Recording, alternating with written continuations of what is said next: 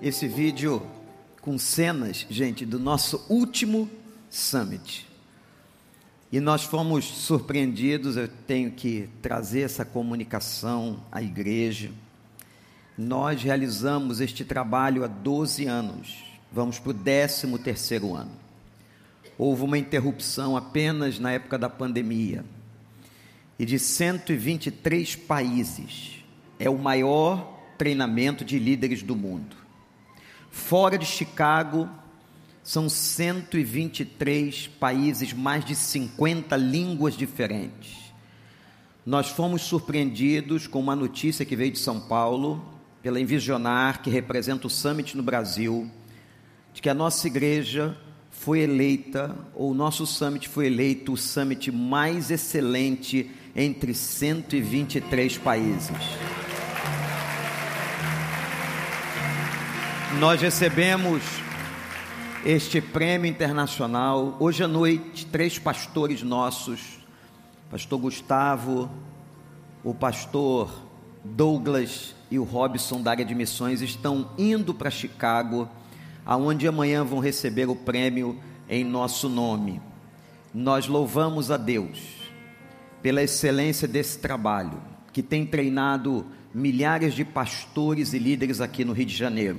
E eu quero convidar você, porque as inscrições para outubro já estão abertas.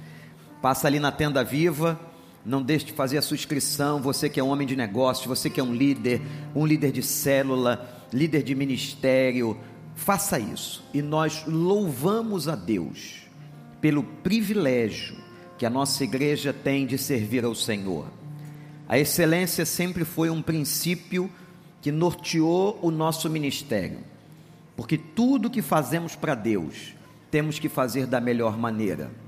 E nós agradecemos ao Senhor. E por isso, agora, eu queria convidar você a que meditássemos nesse tema fundamental para a vida cristã, o tema da excelência. Abra sua Bíblia na carta de Paulo aos Colossenses, capítulo 3.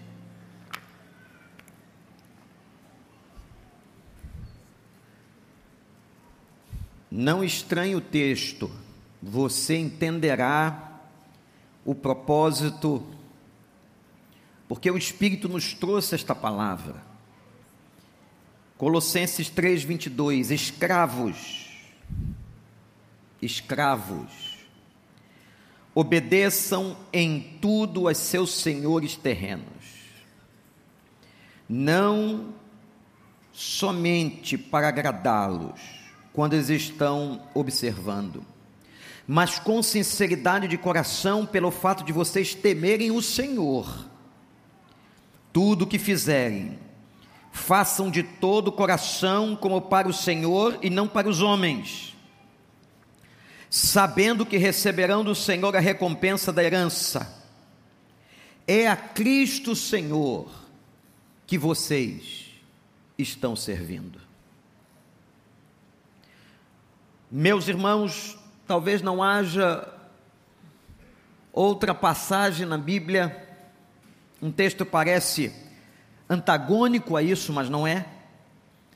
Uma passagem que fala tanto de excelência como esta passagem. Excelência é fazer com primazia. Excelência é fazer o que for de melhor. Excelência é expressar e buscar a expressão mais alta da qualificação.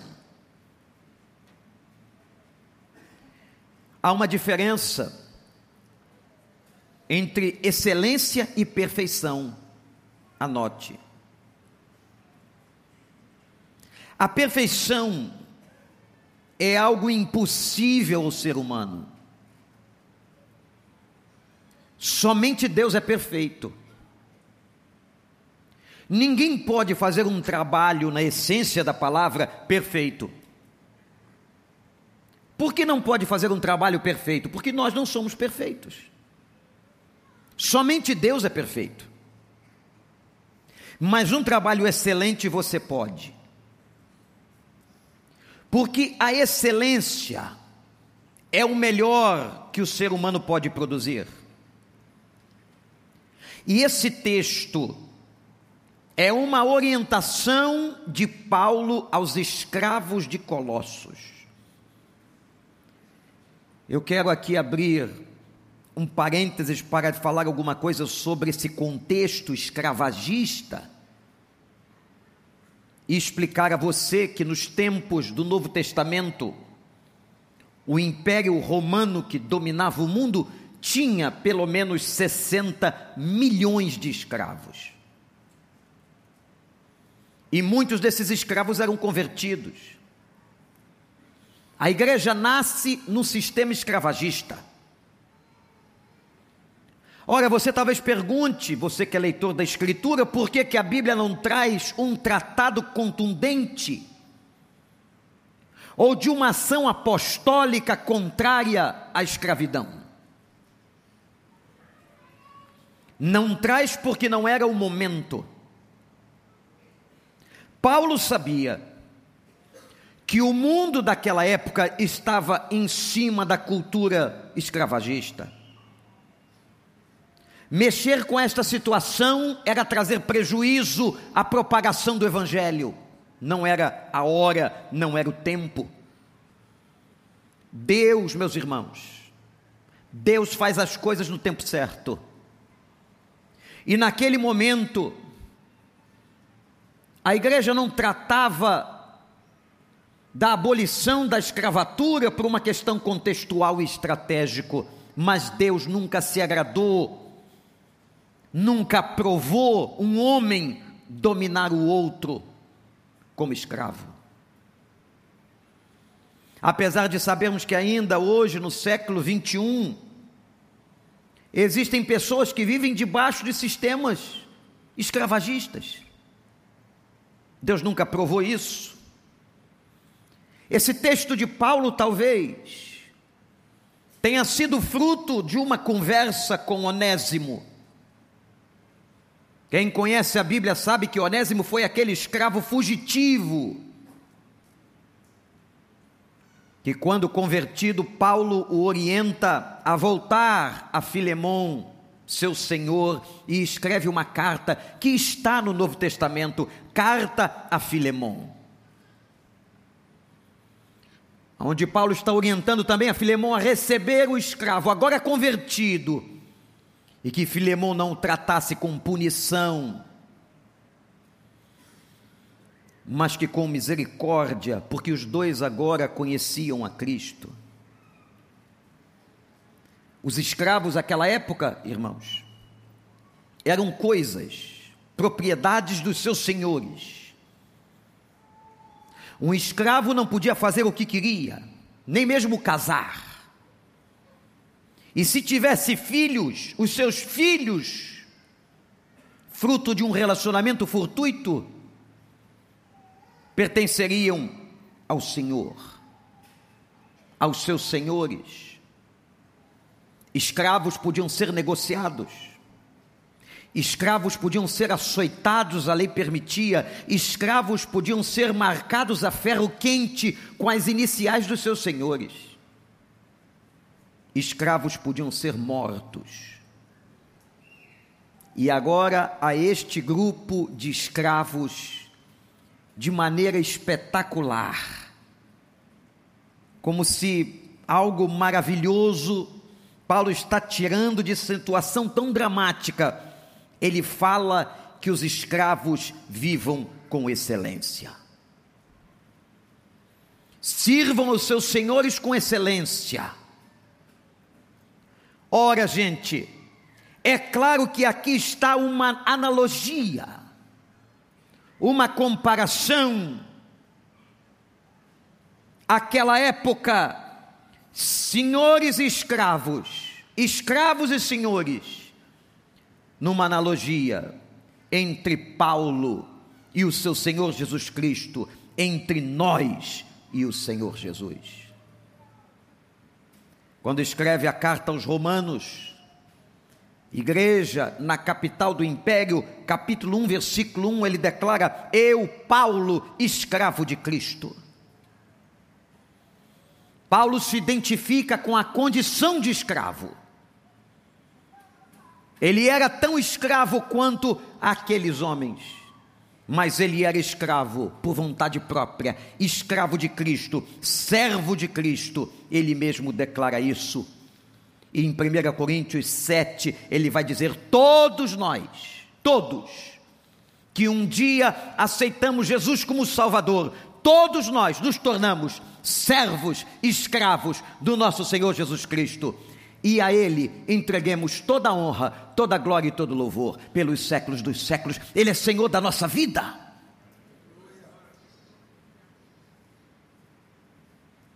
E o que Paulo está pedindo aqui é excelência aos escravos. Portanto, esse texto, que parece não servir para nada, nos dias de hoje serve e muito pode ser aplicado e muito a nós, Igreja de Cristo. Porque, olhem para mim, irmãos, precisamos viver em excelência. Quero rapidamente citar três, três princípios da excelência. Primeiro, a excelência da qual Paulo está falando só é possível em Cristo. A recomendação que Paulo está fazendo em Colossenses é aos escravos convertidos. Aqueles que aprenderam, diz o texto, a temer ao Senhor e sinceramente o obedecem.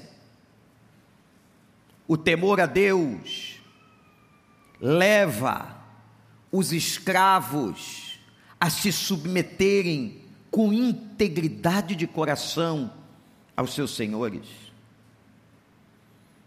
Meu irmão, minha irmã, nós só conseguimos dar o melhor que temos em Cristo.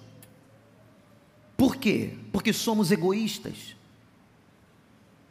somos carnais, buscamos vantagens próprias, buscamos o tempo inteiro recompensas. Ser escravo de Cristo com excelência, só se estivermos arraigado, arraigados nele. Quando conhecemos a Cristo, há uma mudança de pensamento. Aliás, não percam o segundo capítulo da nossa série sobre pensamentos hoje à noite. Quando nos convertemos, os nossos pensamentos são cambiados, sofrem uma metanoia. E você passa a olhar o reino de Deus de maneira diferente, a pessoa de Cristo de uma outra maneira, ele passa a ser efetivamente seu Senhor. Quem aqui que está cultuando conosco nesta manhã ou em casa tem a Cristo como Senhor? Dê a Ele um glória e um aleluia. Se Ele é Senhor, você não tem direitos. Algumas orações preocupam quando alguns crentes reivindicam seus direitos. Nós não temos direitos, nós temos promessas feitas a nós, que pela misericórdia de Deus, nós os alcançaremos pela fé. O nosso direito é aceitarmos a graça de Deus no sacrifício feito no Calvário por Jesus Cristo, o nosso Senhor. Esse é o nosso direito. Quando conhecemos a Cristo, entendemos o que é excelência. Quando conhecemos a Cristo, entendemos quem é o Senhor. E o Senhor diz assim: aquele que quiser vir após mim, negue-se a si mesmo, tome a cruz e siga-me. Mas no cristianismo, entre aspas, contemporâneo, aqueles que devem estar no lugar de servos, querem estar no lugar de Senhor, dizendo a Cristo: Eu viverei a minha vida e o Senhor me segue, o Senhor me abençoa, o Senhor conserta o que está errado. Não, Ele é Senhor, Ele manda e nós vivemos atrás dele nos caminhos que Ele estabelece, não que nós estabelecemos. Portanto, igreja amada, excelência, como a palavra de Deus proclama, excelência, como está nesse texto, somente em Cristo. Só o convertido entende, só aquele que sofreu metanoia mental compreende. Excelência na Bíblia, só em Jesus. Pastor Rogério. Estou muito feliz de ver hoje pela manhã, não apenas tantos irmãos conosco nos cultos, sabendo tanta gente na internet, mas reconhecer que semana que vem nós voltamos à nossa escola bíblica. E esta semana, estudando a nossa escola da Bíblia, fiquei impressionado com a qualidade. E temos tido um número tão crescente de pessoas que querem estudar a palavra e torná-la como referência de excelência. Quando você sair, você vai receber um lindo folder feito com excelência, para que você entenda as matérias e como pode estudá-las gratuitamente. Tudo tem que ser feito com excelência, porque conhecemos o Senhor. Esse sentimento de excelência em tudo que fazemos vem do Senhor. Mas há um segundo princípio que está inerente na passagem de Paulo aos escravos de Colossos. Excelência é fazer para Ele. Então anote primeiro, eu o reconheço e quando reconheço como Senhor, tenho por base o princípio da excelência. Segundo, a excelência é fazer para Ele. Vejam o versículo 23, olhe para a sua Bíblia. Tudo que fizerem, façam de todo o coração, como para o Senhor e não para os homens. Façam para o Senhor e não para os homens fazer com o coração, com intensidade, com qualidade, da melhor maneira que você puder. Se é varrer a casa, varra a sua casa com qualidade. Se é lavar a louça, faça com qualidade. Se é fazer compras, faça com qualidade. Se está trabalhando na sua repartição, trabalhe com qualidade. Se está estudando, estude, jovem, com qualidade. O que você estiver fazendo, seus relacionamentos sejam com qualidade. Seu serviço a Deus seja totalmente qualificado. Amém ou não, igreja? Por isso realizamos o Summit e tantos outros treinamentos para dar qualificação ao serviço de Deus.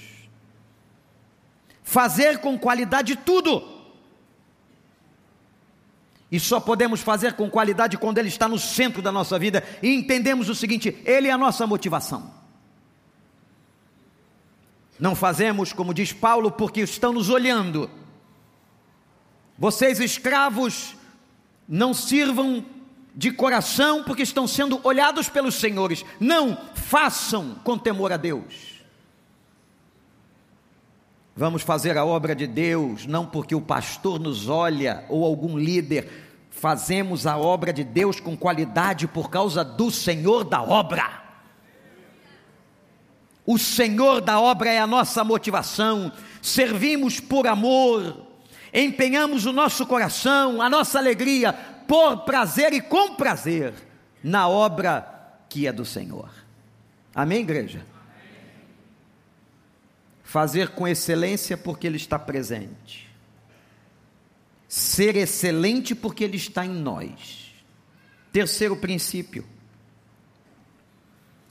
A excelência exalta a glória de Deus. Exalta a glória de Deus. Olha para o verso 24 o texto diz assim: sabendo que receberão do Senhor a recompensa da herança. Receberão a recompensa da herança, é a Cristo que estão servindo. Gente, todo trabalho, ele traz recompensa. Se você faz com excelência, alguém te elogiará um patrão, um chefe ficará admirado, um cooperador, você receberá talvez uma promoção, um melhor salário, mas temos que lembrar que essas recompensas nem sempre vêm. Às vezes nós trabalhamos na obra de Deus ou fora e estamos esperando o reconhecimento das pessoas. Olhe para mim e guarde uma coisa no seu coração: não espere reconhecimento de ninguém por fazer a obra de Deus. O reconhecimento vem do Senhor, porque você não está fazendo para os homens.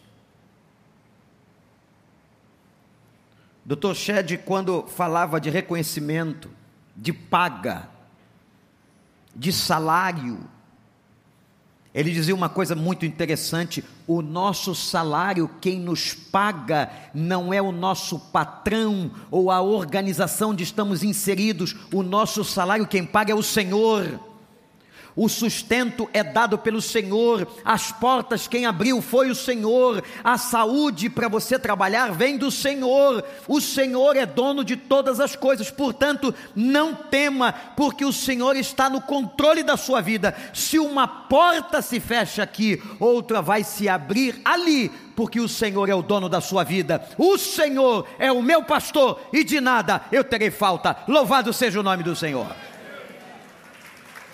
Meu patrão é o Senhor. Não temas, não fique apreensivo. Estamos servindo a Cristo. Hoje em dia tem uns negócios diferentes. Nosso tempo, né, Silviano? Era outra realidade. Às vezes na obra de Deus. Já vi pessoas para virem trabalhar na igreja. Veja isso, Cacau sentam na nossa frente e dizem assim: quanto que eu vou ganhar? Não precisa continuar a conversa. Não é este pessoa, o indivíduo, não é esta pessoa. Há 34 anos atrás, Deus tinha me dado a graça de trabalhar numa companhia que estava introduzindo informática no Brasil. Meus colegas, aquela época, um deles esteve aqui domingos atrás, são proprietários de empresas de informática. Eu fui para o ministério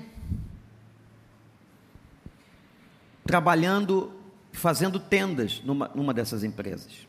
Estava por oito anos já, oito anos. Trabalhava de dia na Presidente Dutra, onde era a sede da empresa, e de noite ia para a igreja que ficava em Bangu. Chegava em casa depois. Mas que bom que Deus faz as coisas na época que a gente tem mais força. Um dia o pastor que me liderava me chama e diz assim: Deus tem abençoado as obras das suas mãos e a gente queria que você ficasse de tempo integral na igreja. Mas a questão, irmãos, é que o que a igreja podia fazer era um terço do que o mercado me oferecia. Mas quando a gente tem convicção do chamado de Deus, do que Deus quer, não é o dinheiro que impede. Louvado seja o nome do Senhor. Há pessoas que acham que as coisas caem do céu. Não, existem processos. E às vezes uma pessoa chega aonde chegou. Você chega hoje onde chegou, mas tem uma história, todo mundo tem uma história. Você teve uma história. Mas hoje, como dizia o profeta Romário, Essa frase não está na Bíblia, não, mas podia. Bem contemporânea. Quando eu acho que ele ainda era jogador, não sei se no Vasco, ele disse assim: tem gente, acho que era uma referência, uma implicância com outro jogador. Disse assim: tem gente que chega agora e quer sentar na janela. Já quer sentar aqui na janela, não pode.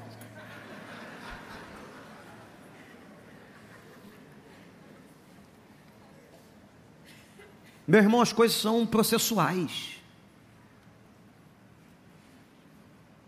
Sentar no lugar e perguntar quanto é que eu vou ganhar é coisa de ímpio.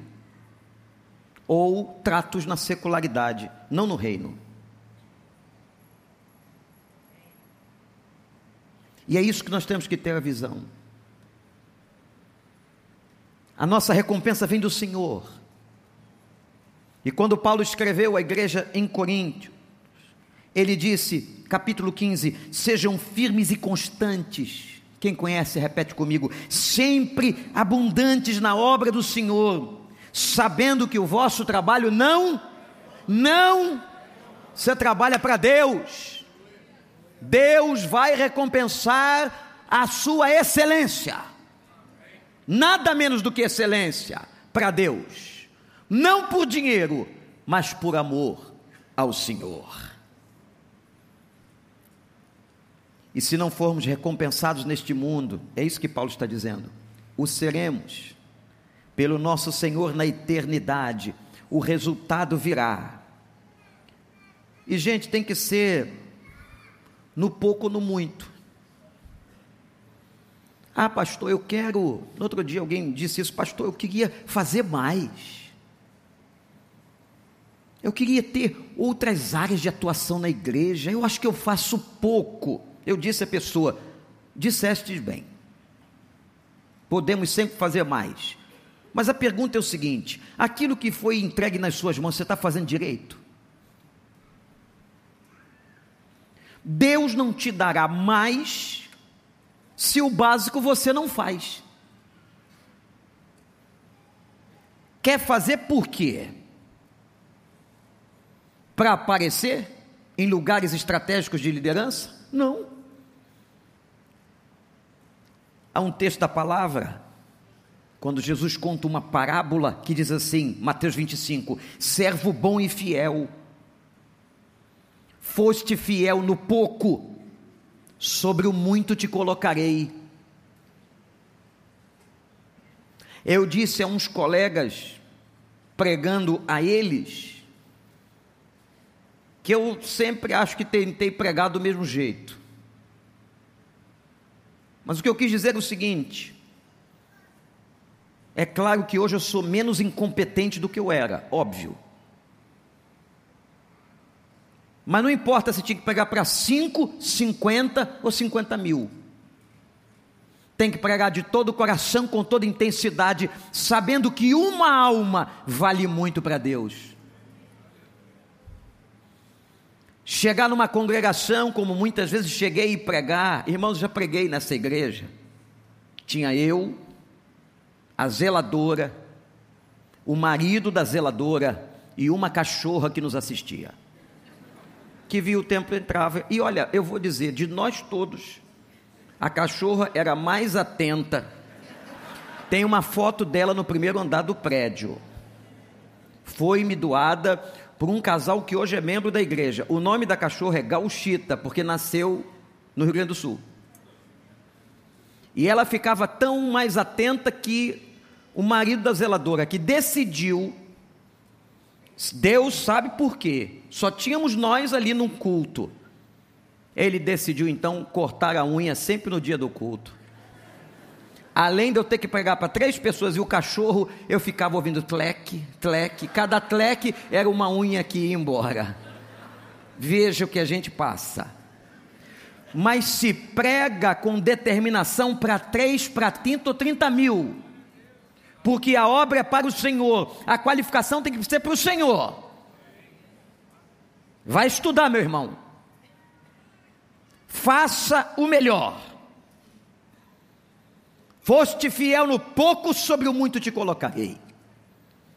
O Senhor deu dois talentos. Faça bem que Ele dá quatro. Melhor é que Ele vai dar oito. Faça com excelência e Deus te usará cada vez mais para a glória do seu nome. E quando você receber algum louro, algum elogio, devolva a glória a Deus. Deus não negocia com a sua glória e essa mensagem nasceu quando nós recebemos a informação deste prêmio do Summit.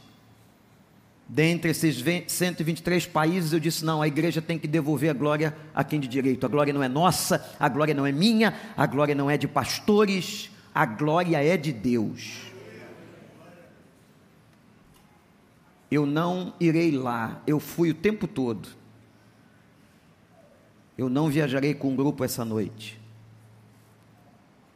Deus é bom. Deus sabe exatamente como trata cada um de nós. Ser excelente, fazer com excelência e devolver a glória a Deus, como testemunho. Eu não sei se é de coração, mas eu gosto daquele negócio que jogador faz. O cara faz o gol, vai comemorar, o que ele faz? Eu não sei o que ele está fazendo, deve ser, parece uma indicação a Deus, não é? Que seja. Alguns dão um testemunho tão ruim que era melhor não fazer nada. Mas muitos fazem de coração, a Deus, a Deus, a honra, a glória e o louvor. Você pode fazer isso agora? E dar glória a Deus pela sua vida? Bota o dedo aí como quiser, bota a mão, sei lá, mas dê glória a Deus pela sua vida, por todos os dons, talentos, competências que Deus te deu, habilidades na faculdade, no trabalho, e não espere homenagens humanas, mas faça o seu melhor, entrega a Ele. E a Bíblia diz ainda, isso nós temos que ter também no coração em Lucas 17. E quando tiverem feito tudo, devem dizer: somos servos inúteis apenas cumprimos o nosso dever. No final das contas, a glória de Deus, nós somos apenas um instrumento do Senhor.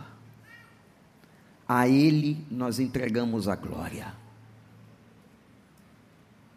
Entregue a Deus a glória pela sua vida, pelas suas conquistas, pelos seus diplomas, pelas suas medalhas por toda a honraria que você um dia recebeu na sua vida, entregue a Ele, glorifique a Ele, agradeça a Ele, aponte para Ele.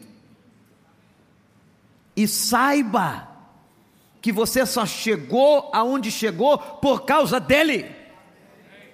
Ah, se não fosse Ele te dando saúde para estudar pelas madrugadas, trabalhando, galgando lugares na companhia, ah, se não fosse ele. Quando o teu chefe olhou para você e disse: Você vai agora para um lugar mais elevado. Isso não vem de homens. Na vida do crente, não. Isso vem de Deus. A Ele toda honra, toda glória e todo louvor. A excelência, primeiro, só é possível em Cristo. Segundo, excelência é em todas as coisas. Fazer todas as coisas com excelência. Terceiro, excelência, e esse é o terceiro princípio, tem que ser nos seus louros, nas suas qualificações e honrarias devolvidas ao Senhor. A Ele toda a honra e glória. A Ele a glória. Pelos séculos dos séculos. Amém. Fique de pé. E eu queria que você agora orasse. E que você desse a Deus, dissesse a Deus, Senhor, eu entrego tudo que eu sou e que eu tenho ao Senhor. Faça isso. Feche seus olhos e ore.